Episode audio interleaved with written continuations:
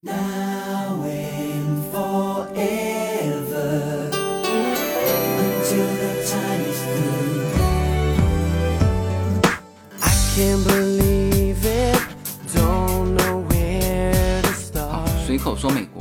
呃，那么本来这期节目是昨天晚上要录的哈，呃，但是呢，我有一些内容我需要最好是能够看到，就今天美股开盘之后的这个表现，嗯，才能够更好的去去谈这个内容，所以就拖到了今天。呃，那么今天的内容主要是想和大家说一下这个美国在上周四晚上。呃，公布的一个，它其实公布了两个东西哈。第一就是失业率，它失业率是每周统计一次嘛。那么第二呢，就是公布完那个失业率之后，迅速推出了一个新的，就二点三万亿的一个经济救援计划。就是这个是区别于之前我专门说过一期叫二点二万亿嘛。那现在这次是二点三万亿，这是两个东西哈，而且。基本不重复，可能有部分小重复，但是基本不重复。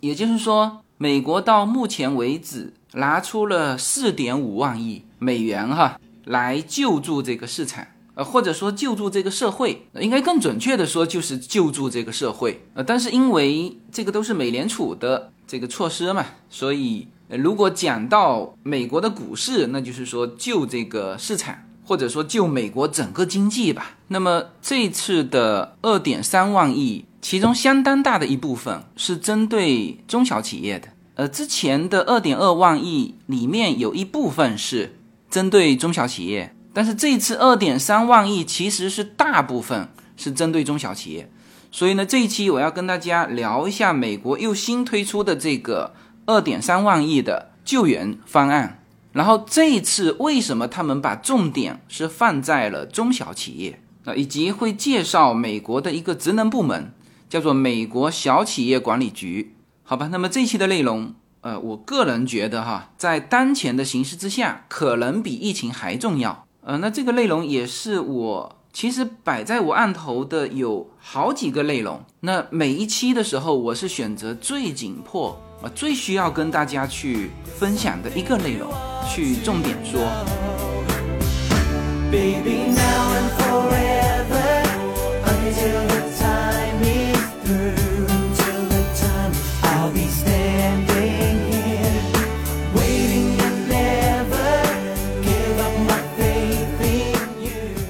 好吧，那么开讲之前还是要预告一下，就是我们社群自己的品牌，就是我的两个女儿的名字命名的 u n a n l i n 品牌的加州初榨牛油果油，上个周末啊刚刚在中国开始销售。那么上一次没买到的听友，以及上一次买了用完的听友，呃都可以赶紧去下单去补货了哈。呃，那么关于我们这个跨境商城的二维码链接。呃，我会放在节目的下方，呃，大家有需要的可以去点击扫描这个二维码。好，那么进入到我们这一期的内容，呃，那么这一期的时间点上呢，其实可讲的题目，呃，就是都是在美国发生的，就值得大家去关注的，大概有四五个主题吧。比如说这个美国和俄罗斯和沙特啊达成了一致，啊，油价稳定住了。那比如说美国的疫情。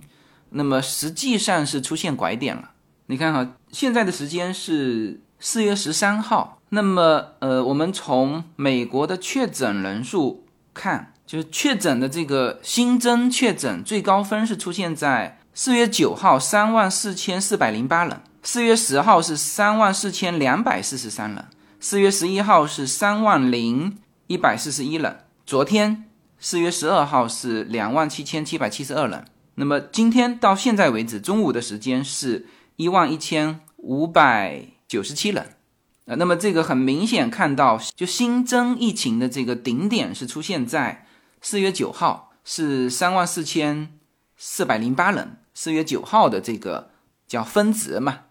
那么过了这个分值之后，到今天已经是第四天了嘛，从三万四降到三万，降到两万七，昨天是两万七。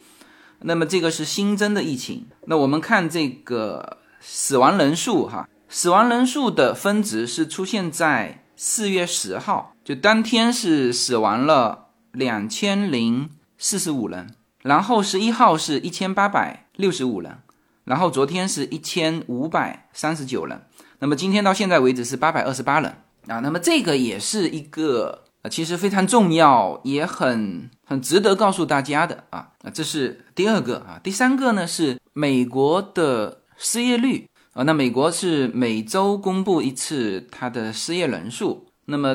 上周四的时候，就是四月九号，联邦劳工部发布的最新报告显示，上周全国共增加六百六十万失业人口。那么总的失业人数总数是高达一千六百八十万人。啊，这个是一九四八年以来增长速度最快。人数最多的失业现象，而相比之下，上个世纪三十年代的经济大萧条，就是从一九二九年开始的，那个是称为灾难式的美国的大萧条。呃，其实那次大萧条，有人说是因为那个大萧条引引发了二战，就是那么严重的一次大萧条。呃，它有一个比较，就是相比之下，上个世纪三十年代的经济大萧条时期，失业人数。是大约在十个月之后才达到现在的这个水平，而在新冠疫情之下，仅用了不到一个月就达到了。然后按照这个联邦劳工报告显示，由于各行各业的相继停摆，全国失业人口将继续增加，四月底就有望超过两千万人失业，失业率将达到百分之十五。那么加州，呃，就是我所在的这个州哈，上周的失业人口是全国最多。达到了九十二万五千人，呃，那么这个也是非常严重的事情，就是目前的这个数字以及这个数字的继续延展，呃，有人预测是将会达到四四千七百万人失业。啊，那么这个失业数那将会大大超过那个当年的大萧条时期，大萧条时期那时候叫就非常严重的经济危机，呃，经济危机其实伴随的是失业率哈。那么金融危机，大家可能呃看到的严重的是华尔街的这个灾难，当然它也会伴随着呃严重的这种失业和破产啊。但是经济危机，特别是大萧条时期，它的这个失业对于美国人来说是呃是更加严重的。嗯，即便如此，大萧条时期的失业率也就达到百分之二十，而如果说哈，按照这个预测。啊，四月底有两千万人失业，失业率达到十五。如果是四千七百万，那么直接失业率是超过百分之三十五。哦，那这个是就是在美国的所有的人啊，就算是大萧条时期他已经呃出生了，但是就是还是婴儿嘛，就是所有的就是目前美国要经历的，当然现在只能说是可能哈，可能要面对的。这种情况，这种糟糕的情况是所有的美国人这一辈子都是第一次看到，所以都叫见证历史嘛。好，那么刚才说了那三个事情，其实都是非常重要的，但是都不具体展开，我觉得给大家点到就可以了啊。第一就是就石油的问题啊，希望它能够稳定住，实际上它这个后面还有后续，因为你即便达成了减产，但是呢。这叫暂时稳定住了，你后面还是要根据疫情走的，要根据疫情后面的这个经济危机去走的啊，这是一个，就大家知道一下就好了。第二呢，这个疫情出现了拐点，我觉得大家也就知道一下就好了，因为接下去其实就是走出疫情，呃，对于全世界所有的国家来说，这个都是必然要走出疫情的，那无非是时间长短、代价多少。但是现在走出疫情之后，大家要面对的这个经济上的问题，呃，其实才是大家就现在各国要去面对的啊。世界原来的这个经济全球化这个格局怎么办啊？可能现在都没法去去看那么远，说哦，今后这个全球化这个格局怎么办？没空讨论那个了。首先就是失业的问题啊，所以第三个说到失业的这个数据，那么。这个数据也是暂时的，大家也就知道一下就好了。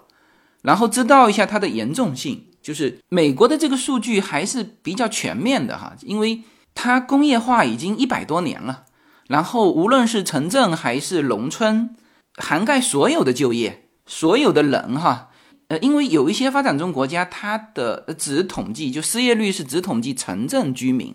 失业率嘛，就业率嘛。但是美国它是比较完整，而且它失业率是可以对比的。就比如说金融危机的时候，失业率是什么情况，它的统计口径基本是一样的，所以可以对比。那么这样一对比，大家就知道哦，这次的情况其实是蛮严重的，不能讲蛮严重哈，很严重。但是呢，这个也就是一个数字，大家知道一下。而这一期我要跟大家说的这个内容，选择想要给大家说的这个内容，是就面对这种情况怎么应对？为什么美国在这么短的时间就出这么强烈的一个一个举措？当然，这个是我做节目或者说做内容的一个一个基础的一个想法，就是我。几乎不太愿意去去多谈问题本身，呃，我更愿意多谈的是解决问题的办法。那那这个大家听了我这六年的节目哈，应该是对我还是比较了解的。就是，呃，大家有的时候常常说我这个执行力很强，就是我的思考和我的行动就始终是配套的。比如说我说就美股垄断，连续四次垄断的时候，我说可以建仓了。那不是说说而已，我真的是在每天都在买入，就是严格按照我给大家说的我的方式在行动啊。这个应该大家是慢慢的对我的行为接触的越多就越了解哈。呃，无论是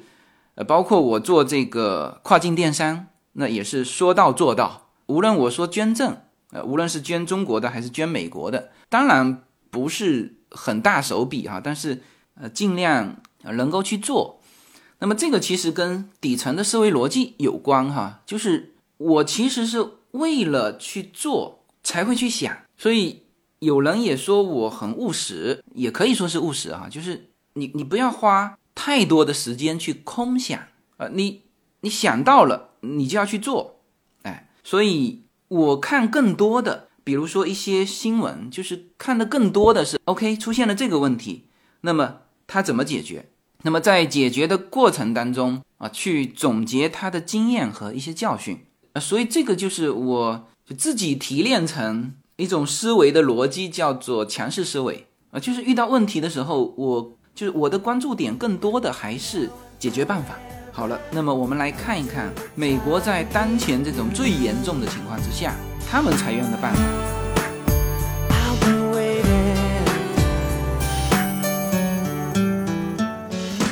随口说美国的听友们，大家好！随口说美国社群的第一个国际品牌商品，Yuna N Lin 品牌的加州初榨牛油果油，继美国市场热销之后，目前已经登陆中国市场。大家现在就可以在节目的下方找到我们社群自己的跨境电商平台的二维码链接，点击购买全新的加州初榨牛油果油单品礼盒装。自由军把美国最优质的农产品直接连接到中国的餐桌，在自由军的无限空间公众号中，大家也能很方便的找到我们的中美跨境商城 Better Life 跨境电商平台，欢迎大家点击实现跨境购买。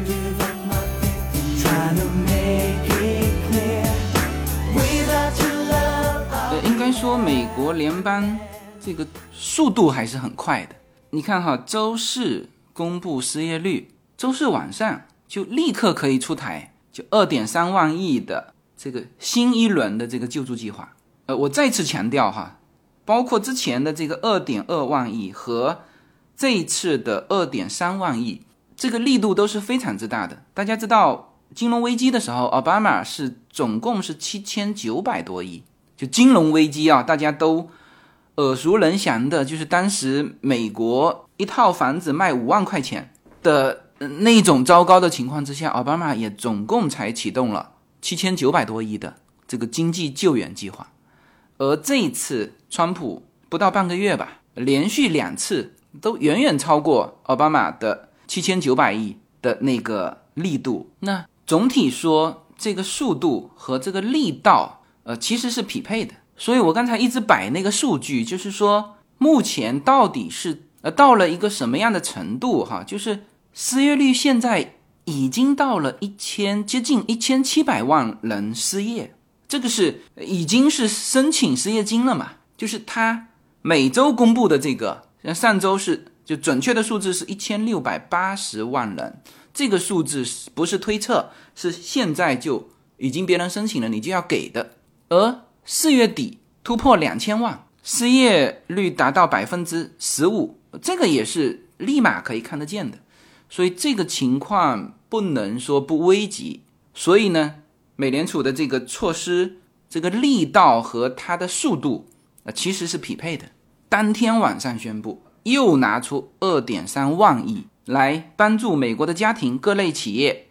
以及州和地方政府应对。新冠疫情和支持美国的经济运转，呃，这一份的二点三万亿我没有拿到具体的清单哈，但是主要的这几个部分在美联储的声明里面有提到。他说，一个呢是通过大众借贷计划购买高达六千亿美元的贷款，为中小企业提供信贷支持。呃，前面的你不用去管哈，这个待会我讲到美国小企业管理局的时候，我会去。去展开它的运作方式，所以你前面的说什么通过大众借贷计划购买什么六千亿的美元贷款，你这不用管。后面一句就是这个钱到哪里去，呃，这个才是重点哈，就是为中小企业提供信贷支持啊。那么这个是六千亿。那么第二大块是通过一级和二级市场公司信贷工具以及定期资产支持证券贷款工具，提供八千五百亿。美元的信贷支持，帮助企业和家庭从资本市场获取信贷，一样的，就是前面你也不用管，但是大致上你要知道，它是通过，就是通过一些金融工具，然后数额金额你要知道是八千五百亿，然后最后到的地方是企业和家庭。呃，我刚开始就说了哈，这二点三万亿几乎全面覆盖的是中小企业。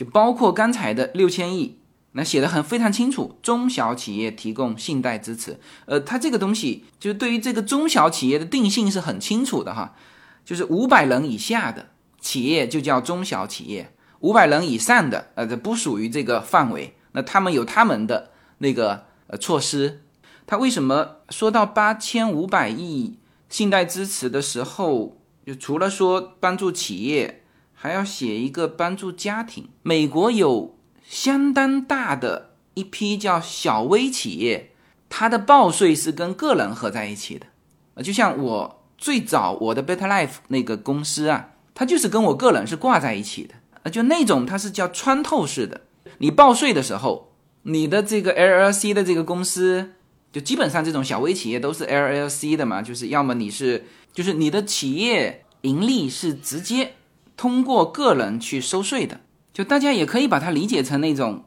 个体户。那所以从这个层面来说，就是那些小微企业实际上是跟家庭、跟个人是完全联系在一起的。所以他说这个部分就是八千五百亿是提帮助企业和家庭从资本市场获取贷款。呃，所以我上上期节目就是花了一整期的节目去讲。就大家怎么去就在美国的这些小微企业啊，怎么去申请？就是美国的这个补助，呃，或者说是叫救救援吧，呃，就是覆盖了，就是很多人申请的那种小微企业的。你看，从他的这个政策里面，你也可以看得出来，就他很多东西就是小微企业和家庭，他也知道这一批，呃，就是针对你们刚到美国的办的那种。小型的公司跟个人报税合在一起的那种，而不是说只是指那种省税型的公司。你像我现在 Better Life，那已经升格成省税型的公司，就是就有员工，呃，在税收上可以有，就是不是跟个人合在一起啊。那当然，那种企业呢，只要低于五百人，它也还是属于中小企业，好吧？那你看这两个部分就是很明确。就是五百人以下的中小企业和小微企业，其中六千亿是通过大众借贷为中小企业提供信贷支持，其中八千五百亿是通过各种金融工具给小微企业提供信贷支持。呃，这个非常重要哈，就是很多这种小微企业，它本身就企业来说，并没有什么太多的压力。就就企业来说，但是呢，他的压力全部是传导到个人，就有很多家庭的小微公司。那你比如说，他公司也是自己的，是吧？那你可以说，那你不发工资不就结了吗？你反正公司是自己的嘛，好像看起来公司也没有什么贷款，员工呢也没几个。可能相当一部分还是呃，就 honor 自己，就股东自己，叫自己顾自己嘛啊。但是呢，这种企业背后的这个家庭，他是有负担的，是吧？你知道美国几乎所有的房子哈，买房子那只有像华人非常有钱过来，那就全款把它拿下，是吧？因为全款拿的时候，你比别人拿得快，因为你不需要再去申请银行按揭，呃，再过多少天这个按揭才下来。所以很多的业主是是卖房子的人，在比较紧俏的时候，他会卖给那些全款钱过来的。但是除了极少量的这种世界各地的这个有钱人吧，到这边来卖，就基本上在美国的，你有正规的收入的，你都会去申请贷款，是吧？有贷款就有按揭。虽然说现在利息已经降到很低啊，但是。你你还是要付每个月的按揭嘛，还本付息嘛，是吧？然后就是美国和中国还有一点不一样的，美国有房产税呀，而且房产税每个州都不同。你像之前说德州房价便宜，但是它房产税高啊，呃，所以这种小微企业，它往往呢就是它的企业你看起来没有什么很严重的负担，但是它背后的这个家庭，它是有很刚需的那个。那个支出要支出的是吧？这个企业如果不产生利润，如果停摆了，如果不发工资，而且大量的企这种企业，其实工资啊，它是因为自己发给自己嘛，都是发的很少。它主要是看这个企业经营的利润，然后和个人是统在一起报税的，就是它是靠这个企业经营才能活的，就是这个家庭才能活，不是说这个企业才能活。呃，我现在通通在说的是美国的这个很典型的这种 LLC 的这种小微企业哈，那所以针对这一部分的企业和家庭，你就要通过各种方式给他提供呃一些贷款，有的是提供到这个这个小企业的，有的呢就直接绕开小企业，我直接提供给你家庭嘛。啊，所以这个就是美联储在声明里面说的啊，这个八千五百亿是针对企业和家庭。然后第三部分是为就设立市政流动工具，为州和市政当局提供高达五千亿美元的贷款。呃，那这个另外有一篇报道对这个五千亿呃有说明哈。呃，为了缓解收入的大幅下降，同时呢经济和健康危机导致支出上升的城市和州的资金压力。美联储表示，将从美国各州、哥伦比亚特区，呃，拥有至少两百万居民的县郡以及拥有至少一百万居民的城市，购买多达五千亿美元的短期债务。呃，这段话很精炼哈，实际上把这个钱怎么来怎么去就说得非常清楚了啊。为什么要给他们钱呢？就是州和城市，因为你现在收入下降嘛，就。呃，有一些城市是靠房产税，那像像 Walnut，像我住的这个地方，那几乎没有商业，呃，有一点点嘛。我们山下有一片仓库啊，那那个是有公司呃在经营的，他们要交一部分的公司经营的这个税收。呃，你像我的公司从 Temple City 搬到了 Walnut。那我就要就在市政这边登记一下，那就是有一些税收我就不交 Temple City 了，我就交到 Walnut。那这是一部分。那大量的 Walnut 的收入是来源于它的就房产税。呃，那像这种房产税呢，下降的这个幅度可能还小一点。呃，即使要表现，也是到了下半年吧，因为它的房产税是每半年交一次。不是每个月每个月交的哈，所以像这种的城市可能还好，但是有一些城市它就是商业的，那你这个商店一关门，它直接这个税收就收不上来了，是吧？这个是叫收入大幅下降，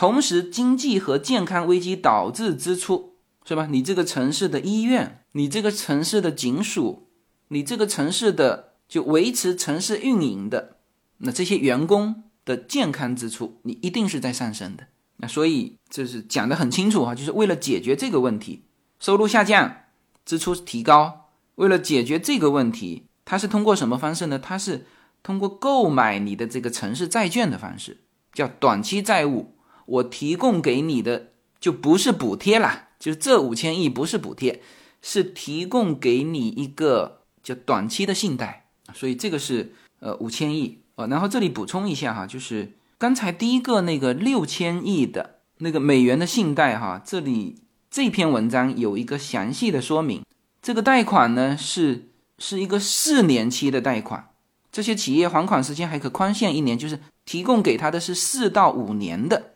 这个贷款，就一发就是四到五年。但是呢，有规定说你的这个贷款是不能用于股票回购和发放股息以及高管的薪酬，呃，其他的都是可以用的。呃，因为这个之前我说到那一期给到小企业补助，就大家一直在问说。这个钱到底是就是要不要专款专用？那我说你这个钱既然已经是到了你的公司，那你肯定是花在公司里面嘛。因为美国这边个人跟公司还是分得很清楚的，呃，就是个人的花销你你不能用公司的卡去刷，呃，这点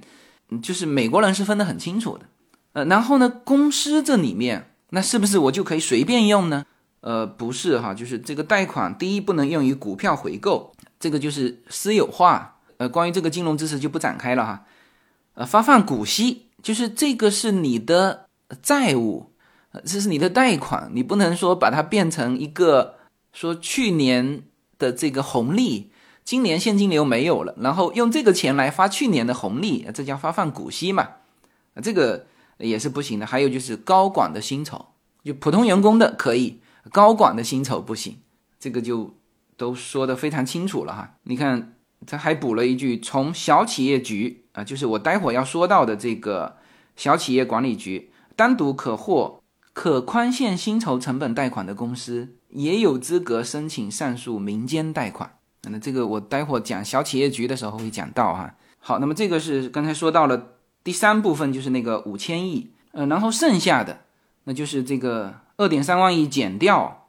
六千亿，减掉八千五百亿，减掉五千亿，大概剩个。”三千多亿吧，那么那个资金呢，是为参与小企业管理局薪酬保障计划的金融机构提供流动性支持。待会儿我会说到这个参与小企业的这个金融机构是什么哈，然后以保障小企业贷款和避免裁员。呃，整个二点三万亿啊，如果我们把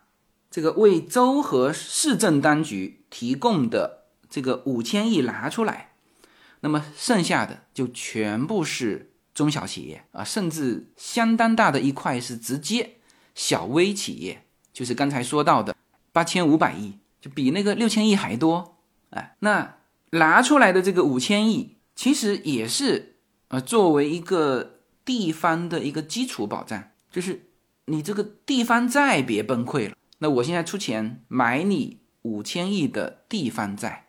就是每个城市它可以发债，其实是一种贷款啊。就我贷款给你和你发债我买，实际上是一个意思哈。好，那么这个就是美国上周四做出的一个，应该说就是针对这个失业的情况做出的一个动作。呃，为什么第二批的这个这么大金额的这个救助是直接瞄准了这个中小企业去救助？呃，这就很典型的定向援助嘛。就其他的其他的再说，其他的有那个第一批的那个覆盖的那个范围啊，大企业有他们去就在那个范围里面，而这二点三万亿就是定向捐助。为什么美国就这个动作要死保这个中小企业啊？其实就是保就业，就是降低失业率，保就业。呃，我们非常有必要来看一下美国中小企业的这个数据哈。按照联邦中小企业局的这个数据，美国的中小企业。是占到了企业数的百分之九十八，呃，那这个大企业肯定肯定少嘛，呃，那这个数据倒不是最重要的哈，呃，重要的是它的就提供的就业是占到了叫私营企业的百分之五十四。他为什么特别说是叫私营企业呢？因为美国也有公务员嘛，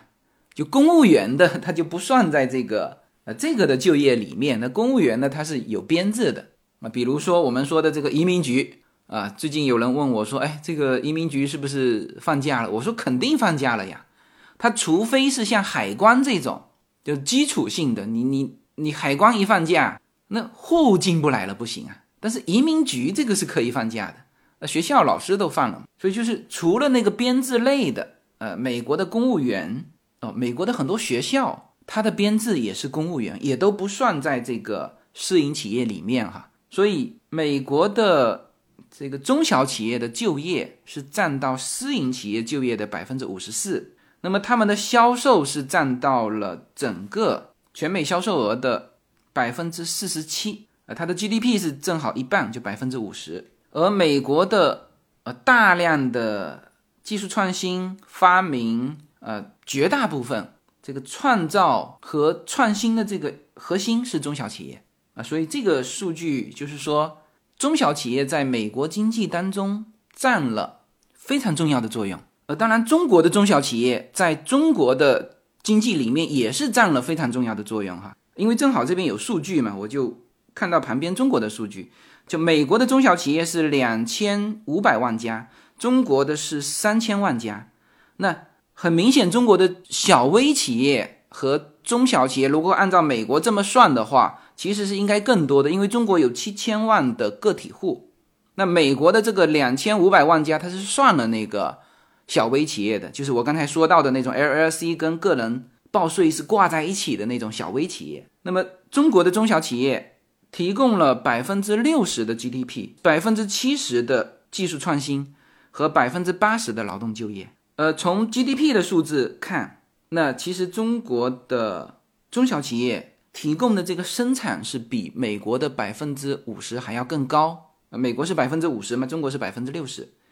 然后就业情况，其实中国占比是更多的哈。那因为这里中国只提供了一个百分之八十的劳动就业嘛。呃，劳动就业的一个占比，我没有看到它的分母里面有没有包含了那个公务员的，因为美国这边百分之五十四是没有包含那个公务员的。那就是说，如果美国这边把公务员加进来，那这个中小企业的占比要更低，就低于五十四。所以这些数据一列，就是说，无论是美国还是中国，当然我们今天主要是说美国了，就是。中小企业对于这个国家、对于这个经济的作用是非常重要的，所以美国第二批救援是定点援助这个中小企业。没有什么能够阻挡，没有什么可以阻挡对自由的向往。大家好，这张专辑的播出时间是每周一周五的下午，每周两期，不见不散。现在大家除了收听我的音频节目之外，还可以加入我的微信公众号，公众号的名字是无限空间，这是一个。跨越中美的自由连接的社群，大家可以通过这个公众号找到您所在的城市或者是您喜欢的微信群，加入随口说美国的社群。同时，也在这个公众号里面啊，已经建成了随口说美国的 IP 矩阵，名字叫做星辰大海。在这里面呢，大家可以听到更多的跨境主播为您分享的更多的跨境内容。当然，您如果希望随时能够追踪到随口说美我的各类信息。您还可以登录新浪微博、今日头条、抖音去搜寻“随口说美国”。移动互联网的神奇之处呢，就是可以把同类的人拉得很近，让我们勇敢开始，活成喜欢的那个自己。好，那么我们就要说一下谁在帮中小企业。来申请这些东西啊，这在美国有一个专门的部门，叫美国小企业管理局，叫做 Small Business Administration，简称 SBA。呃呃，这个部门是一九五八年就成立的哈，美国国会确定为永久性联邦机构。那它的职能就是作为美国联邦。专门设立的向中小企业提供资金支持、技术援助、政府采购、紧急救援、市场开拓啊，特别是国际市场等全方位的专业化的服务机构。美国中小企业管理局是美国政府制定小企业政策的主要参考和执行部门。那就说明这一次的二点三万亿就是这个部门申请的。那至少二点三万亿的绝大部分吧，就是把那个五千亿排除在外啊。呃，那么美国中小企业管理局在各联邦政府中，呃，享有很高的地位。局长是总统亲自任命的。中小企业局的总部是在华盛顿，啊，然后在美国十大城市都设有分局，分局下面还设一百多个地方机构，总的员工数是超过四千人。哦，那这个蛮庞大的哈，就是美国的。呃，这个公务员编制本来就不多嘛，那他能够占到四千人，还是蛮庞大的。呃，然后他的工作职责是什么？就是他提供什么哈？第一，提供咨询和管理培训服务。那首先是咨询服务，小企业管理局在全国有一点三万名经验丰富的退休员工组成的经理服务公司和九百五十个。小企业发展中心啊，通过自愿和合同的方式为小企业提供服务，从创业准备、计划拟定、公司成立、行政管理、商业理财等多方面提供咨询。其次是管理培训，通过商会、大专院校、中等学校、贸易协会和成年教育小组等，向小企业提供技术、经销及决策等管理方面的培训，开办。讲座和讨论会，呃，并配合各种出版物，呃，它其实整个中小管理局就是很像这种，就我们所认识的这种，就科技园区啊、孵化器这种。你看，这个是咨询和管理服务培训啊。第二最重要的就是资金扶持。小企业管理局的主要任务是帮助小企业创业者获得贷款，它很少直接提供贷款。而是为小企业向银行和私营货方提供贷款的担保。那这个待会我会谈到它和小企业投资公司的一种叫配合的模式。那这是第二点，叫资金扶持。第三就是获得政府采购啊，帮助小企业尽可能多的得到政府的合同。呃，它这里面有一些具体的，我可能也没时间展开哈，呃，但是点一下吧。就是在初级合同中，小企业的努力主要集中于搁置购买、拆散购买和颁发能力证书这三个方面。就是通过他的努力，就比如说有一些大单，呃，那小企业没有这个能力能够把整个单吃下来，然后就由他这个部门把这个大单，就政府采购的大单，先分拆成小单，呃，然后呢给到这个小企业。啊，那这是一种就公平的这个体现嘛？因为你否则你这种政府大单不是都被那个大企业去去包办了吗？因为你小企业没有这个能力嘛。但是因为有这个，他们就是很多小企业把这个这个小企业管理局称之为叫良家人，就是就是都在替他们去去做各种事情，而且他也是政府机构啊，而且他是中央直属的这种机构。就他能够获取到的资源和拥有的能力还不低，呃，这是足够跟你这个什么跨国财团去去谈判的，呃，所以他这个成立这个中小企业管理局的目的就是平衡嘛，你否则这个这个强者恒强，那么小的怎么办，是吧？啊，这个是呃第三个就是获得政府采购，第四个就是促进小企业的进出口贸易，那主要就是。这个为这些小企业去拿一些出口的单，或者是进口的单，那其实更多的是出口啊。你看这个，包括帮助小企业寻找出口项目、设计出口战略、制定出口计划、评估出口可行性报告、帮助申请出口贷款等啊。那么这个是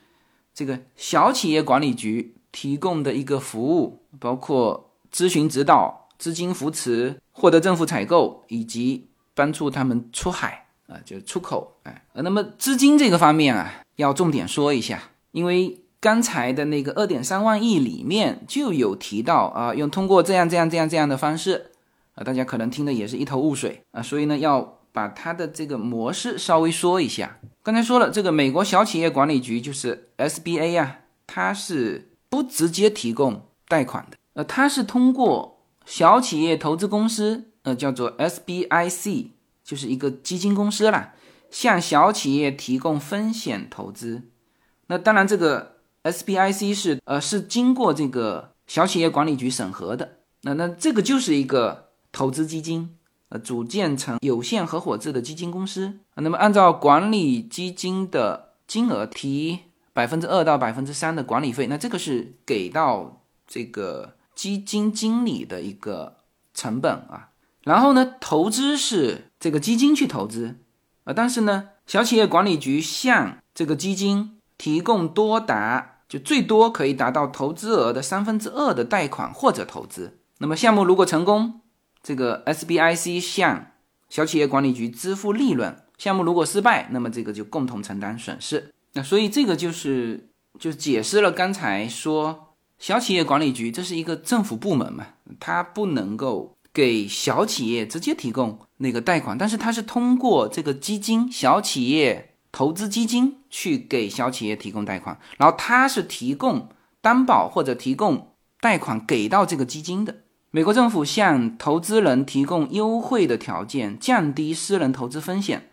除了较低的投资收益税之外，还向 SBIC 提供资金，并承诺在成功时让利于投资人。因为它提供的是贷款嘛，就是这个企业如果成功了，那那么主要是投资基金享受它的利润。SBIC 除了向小企业管理局缴纳基准利率的利息之外，啊，之后再缴纳总利润的百分之十啊，剩余的利润在投资人和投资管理人之间按照八二分配。呃，你看哈，他这里举了一个零零年的时候的小企业局的一个例子哈。他说，二零零零年 SBA 就是这个小企业管理局用两千七百万美元的担保，在公开市场上得到了二十三亿美元的贷款啊，这个杠杆翘的哈，百分之。百分之一的这个这个杠杆啊，连同私人投资的十二亿美元，SBIC 就是这个基金总共得到了三十五亿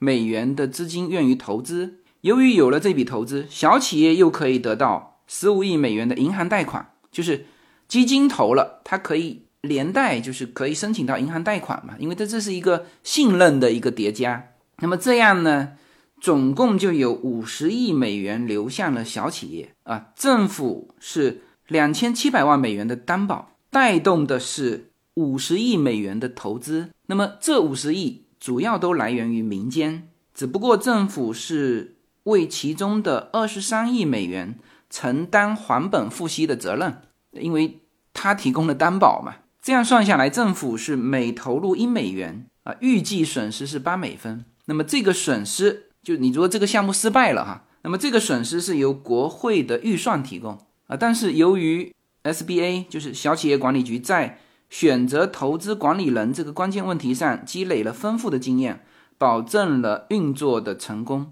累计到二零零一年，就是他就二零零零年结束嘛，就是当时他的这个案例用两千七百万美元做杠杆啊做的这个事情，到了第二年。政府的初始投资收回之后，还盈余了六亿美元。呃，他是通过这种方式，呃，非常非常细化的去去扶持他们的这个中小企业。呃，那这样子呢，我就把这个美国的中小企业这一块，基本上是给说清楚了。呃，就稍微的再梳理一下我讲的这个脉络哈，就是美国为什么。呃，快速的出台了面对中小企业的一个救助，呃不仅是速度快，而且是这个力道很大，二点三万亿。呃，之前二点二万亿里面就有一批是小企业的了，也有家庭的了，但是它再追加，全部打在中小企业这边。那是因为中小企业对于美国经济的重要性啊，除了说它的这个就业占比是占到。私营企业的百分之五十四，就是提供了私营企业里面百分之五十四的就业机会之外，其实就美国人为什么重视这个中小企业，就是他们非常清楚，所有的公司啊都是从中小企业成长起来的啊，就是这是一个不仅是就业有百分之五十的这个这个提供的这个就业，包括百分之五十的 GDP。最关键的是，他们是创新，就各种发明的这个源头，就是它的经济动力的核心，是在于这些中小企业。就任何一家美国现在看起来能够代表美国的这种大企业，特斯拉是吧？Facebook、Uber，你包括这个微软，当时都是 N 小的企业。我相信他们可能都接受过这个小企业管理局的一些这个政策的优惠，所以呢，在这个时刻，那么这二点三万亿，那很明显也很明确，就是这个 SBA，就是小企业管理局为美国的小企业呃以及小微企业去争取到的。呃，我前几天跟一个朋友啊，他也是在跨境创业嘛，反正在美国这边有个公司。呃，那么他现在是想这个扩大经营，他实际上就是遇到就资金的问题嘛。但是他一开口的时候跟我说，就是说要融资。呃，那这个我是之前待在中国，实体也做，投资也做，所以他说什么我是比较清楚。那我就告诉他，我说在美国这边呢，就是像你所需要解决的问题就是资金的问题。但是呢，你一说融资，这个东西就大了。就是融资呢，是涉及到股的问题。其实它其实只要一个贷款，就是它要解决的是债的问题，不是股的问题。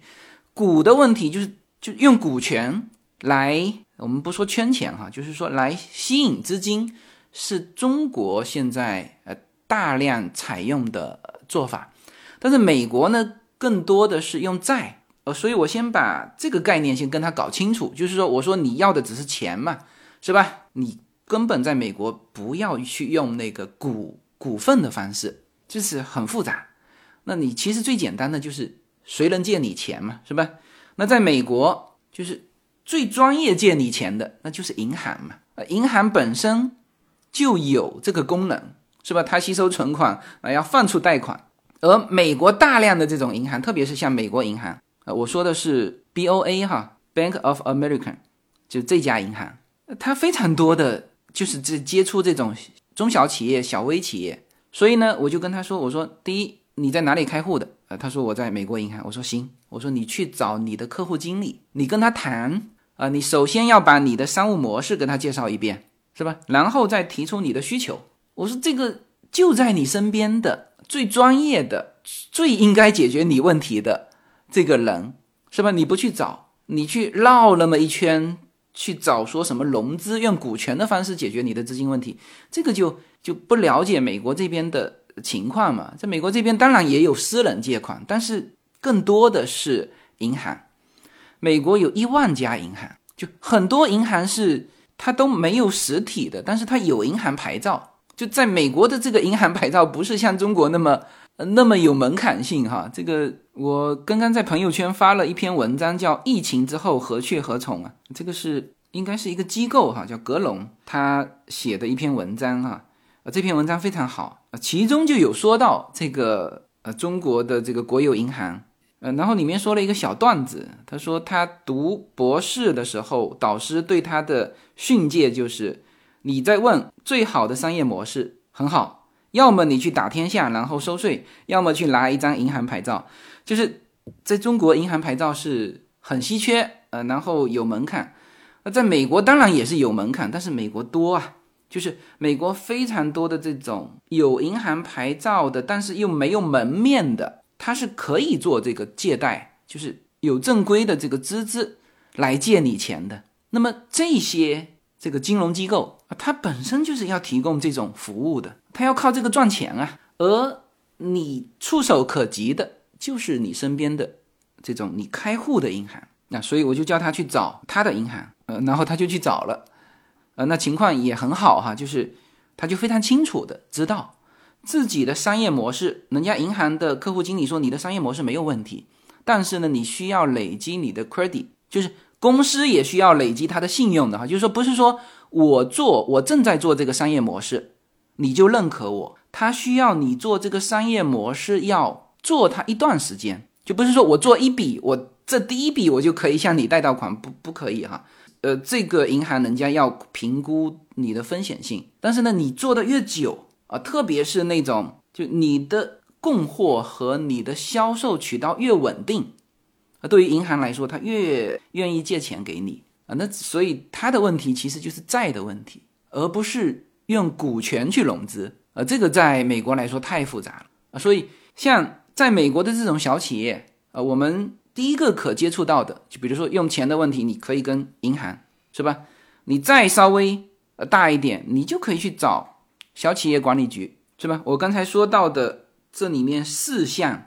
他们就应该提供的服务，你像洛杉矶这种地方，那肯定是很高级别的这个小企业管理局在提供服务的嘛，是吧？他提供咨询培训，提供资金，呃，帮你去看那个政府采购，啊，帮你去做出口，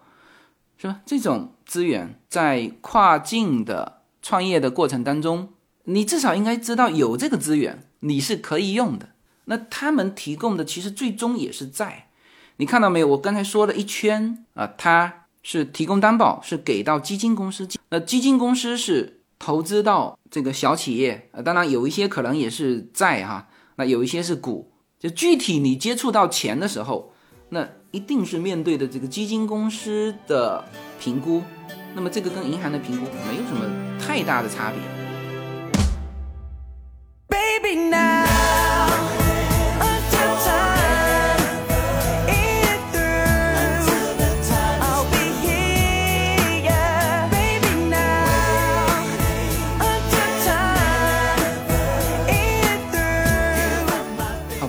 后呢，就剩下一点点时间，我觉得。可以给大家推荐一下这篇文章，就是刚才说到的，疫情之后何去何从？就我在我个人的朋友圈里面已经把这篇文章发出去了哈。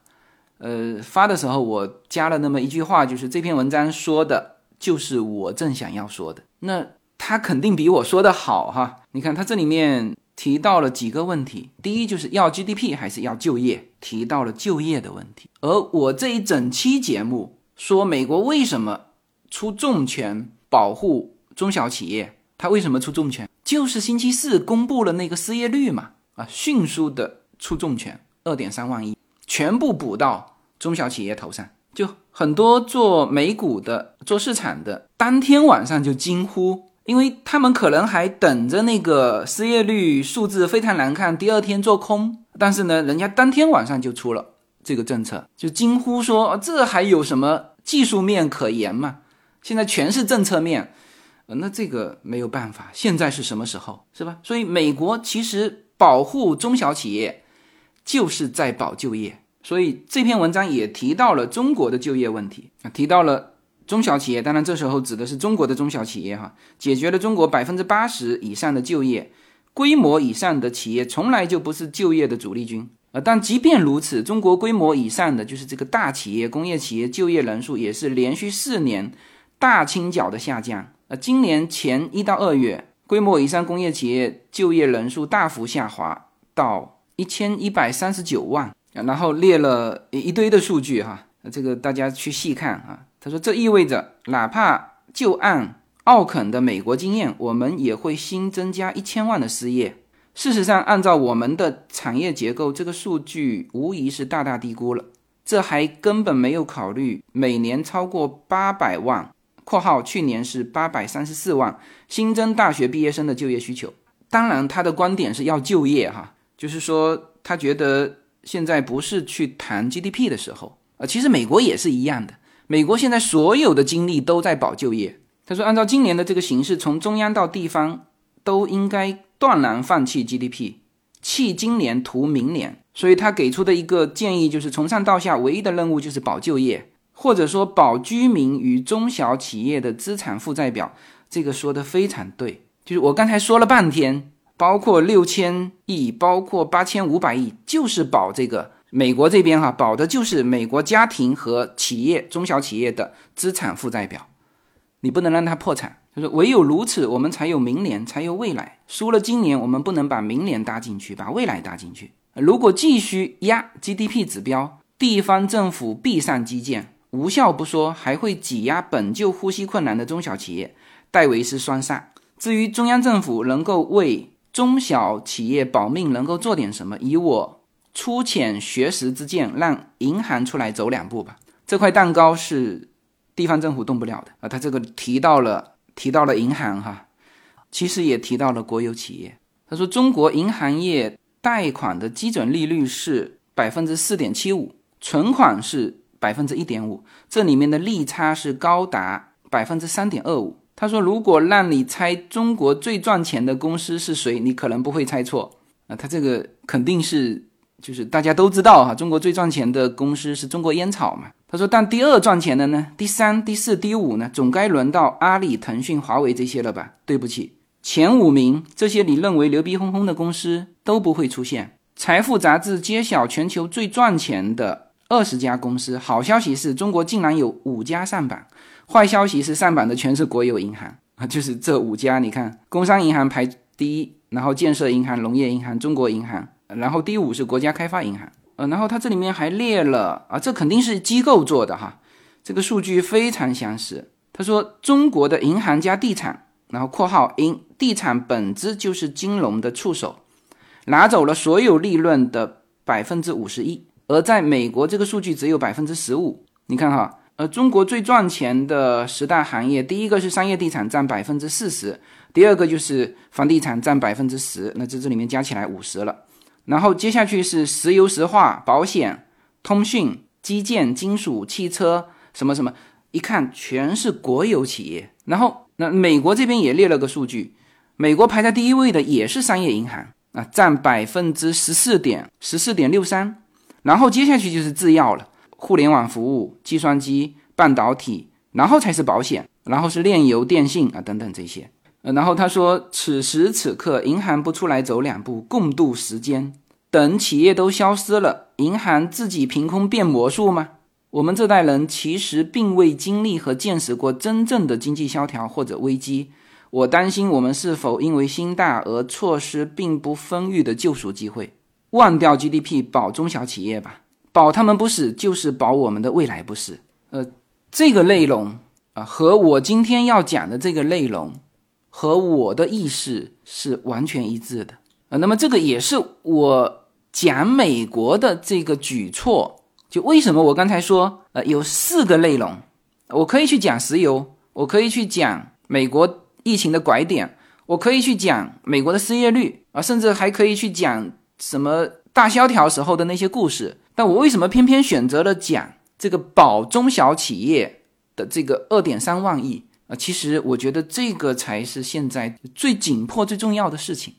当然，这篇文章的第二部分我也是非常赞同的。其实也是我一直在说的，就他第一点说的是要 GDP 还是要就业，第二点说的是要民粹还是要合作。啊，其实一直听我节目的听友应该很清楚，就是我的立场是非常旗帜鲜明的，就是。中美友好和中美协作，呃，然后任何有利于中美友好和中美协作的事情，呃，我都非常愿意去做。就是就这阵子，我会就站出来跟别人去争论。就我本身不是一个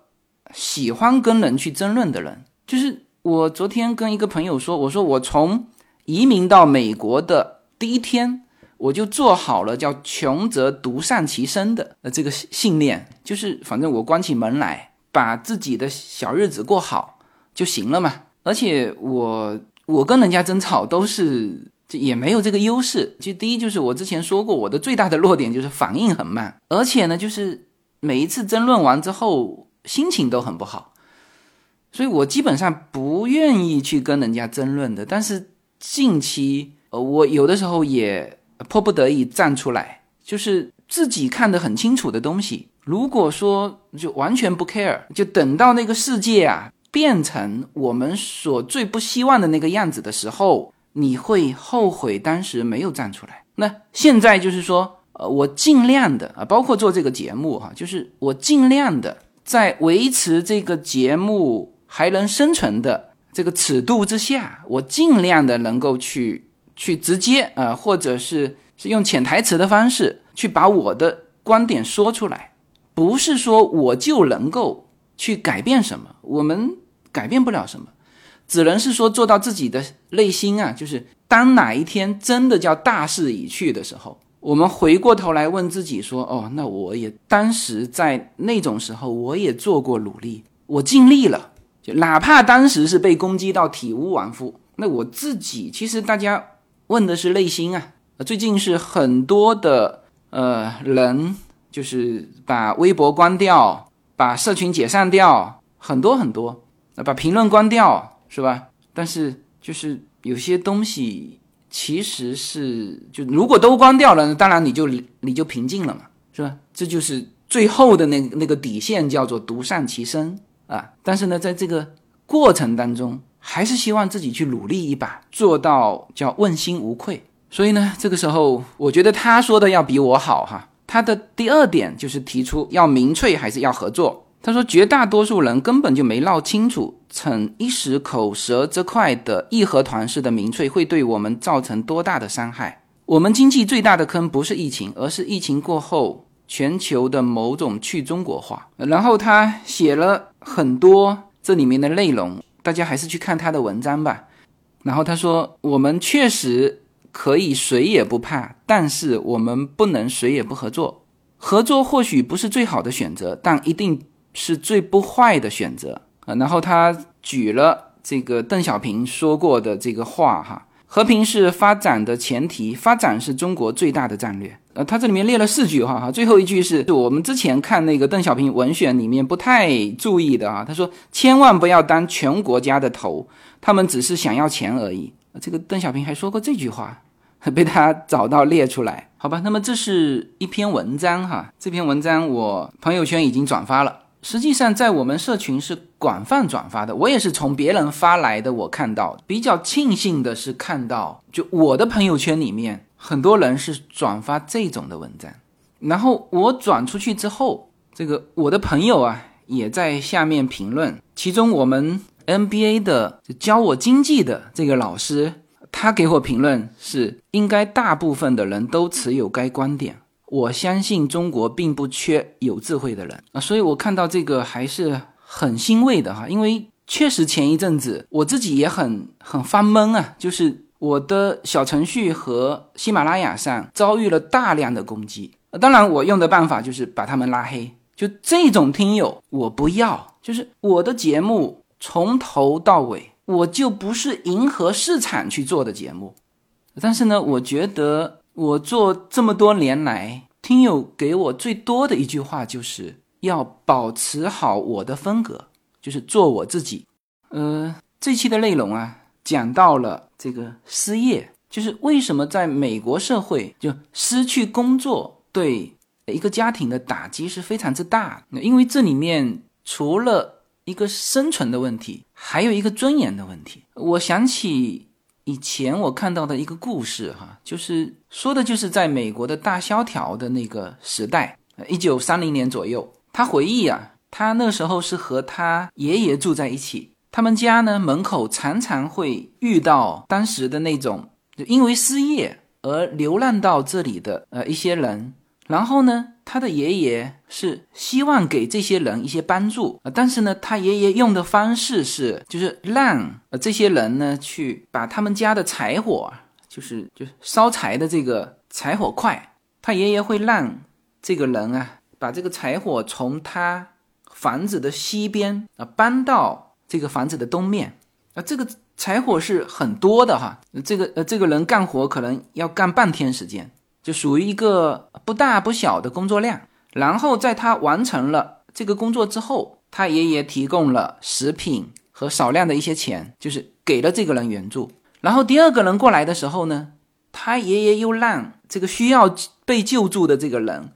把在东面的这个柴火又搬到他的房子的西边，就是这一堆柴火在他房子的两个位置就被搬来搬去，搬来搬去。就在那个大萧条的这个日子里，他爷爷就用这种方式给了很多人食物以及一些救助。然后他小的时候就一直想不明白，他说：“你要给这个救助，你直接给不就好了嘛？那干嘛你要让别人从西边又搬到东边，东边又搬到西边？”后来他自己长大了之后，呃，才理解了他爷爷的这个就为什么要这样做。你如果直接给这个救助，那对于别人来说，这是一个施舍，那这当然是一种救助方式。但是呢，你让他把这个柴火从西边搬到东边，他觉得他在劳动，就他觉得他得到的这一部分东西是他劳动所得，就这个钱不仅仅是说让他生存下来，而且是让他有尊严的生存下来。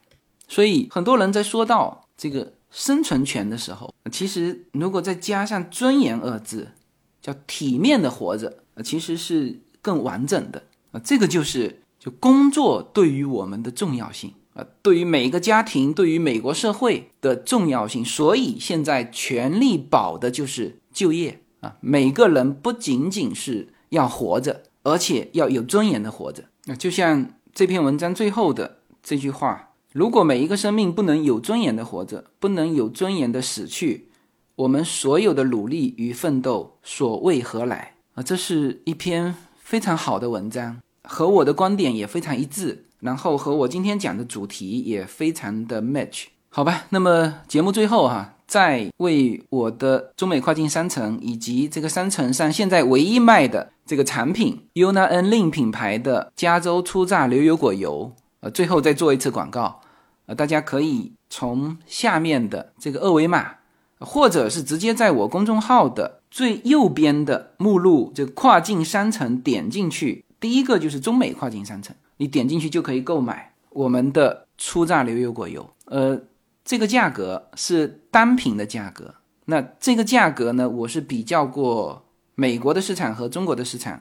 是性价比最高的。有些人可能把这个初榨的牛油果油和精致的牛油果油搞混了哈，就是我们的成本，单单成本就是精致牛油果油成本的五倍以上。那你无论是在国内的这个淘宝，还是在美国的 Amazon 上搜，就是这种百分之百就物理压榨，就是特级初榨，那么你就会发现我们的价格是全网最低的，无论是中国还是美国。我相信哈，所有人在看到倒出来那个绿色的，就真正初榨的牛油果油的时候，都会心中惊喜的哈。那包括我这次的这个周末，叶子做了。直播嘛，就是做美式的这个晚餐，就是五道菜全部用的是我们的牛油果油。那就有些人是在直播里面看到这个油倒出来的瞬间，就立刻说值得去买它一瓶试一试，好吧？那么这个节目做了六年，也一直都没有其他的广告哈，就是所有的东西都是我的啊，我的书啊，我们自己品牌的这个商品啊，希望大家能够多多支持我的这个商业模式。让我能够继续往前。好，谢谢大家。